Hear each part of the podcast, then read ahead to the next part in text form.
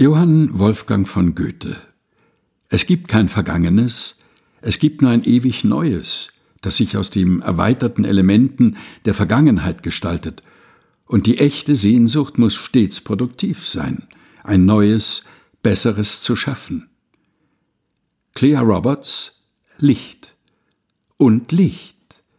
Es gibt Licht in all seinen Facetten, ein weiches Licht, um in Schmerzen und Schönheit und Beziehung zu baden, ein hartes Licht, unsere Fehler, unsere Sehnsüchte zu ergründen, ein ruhiges, gleichmäßiges Licht, in dem man vorwärts gehen kann.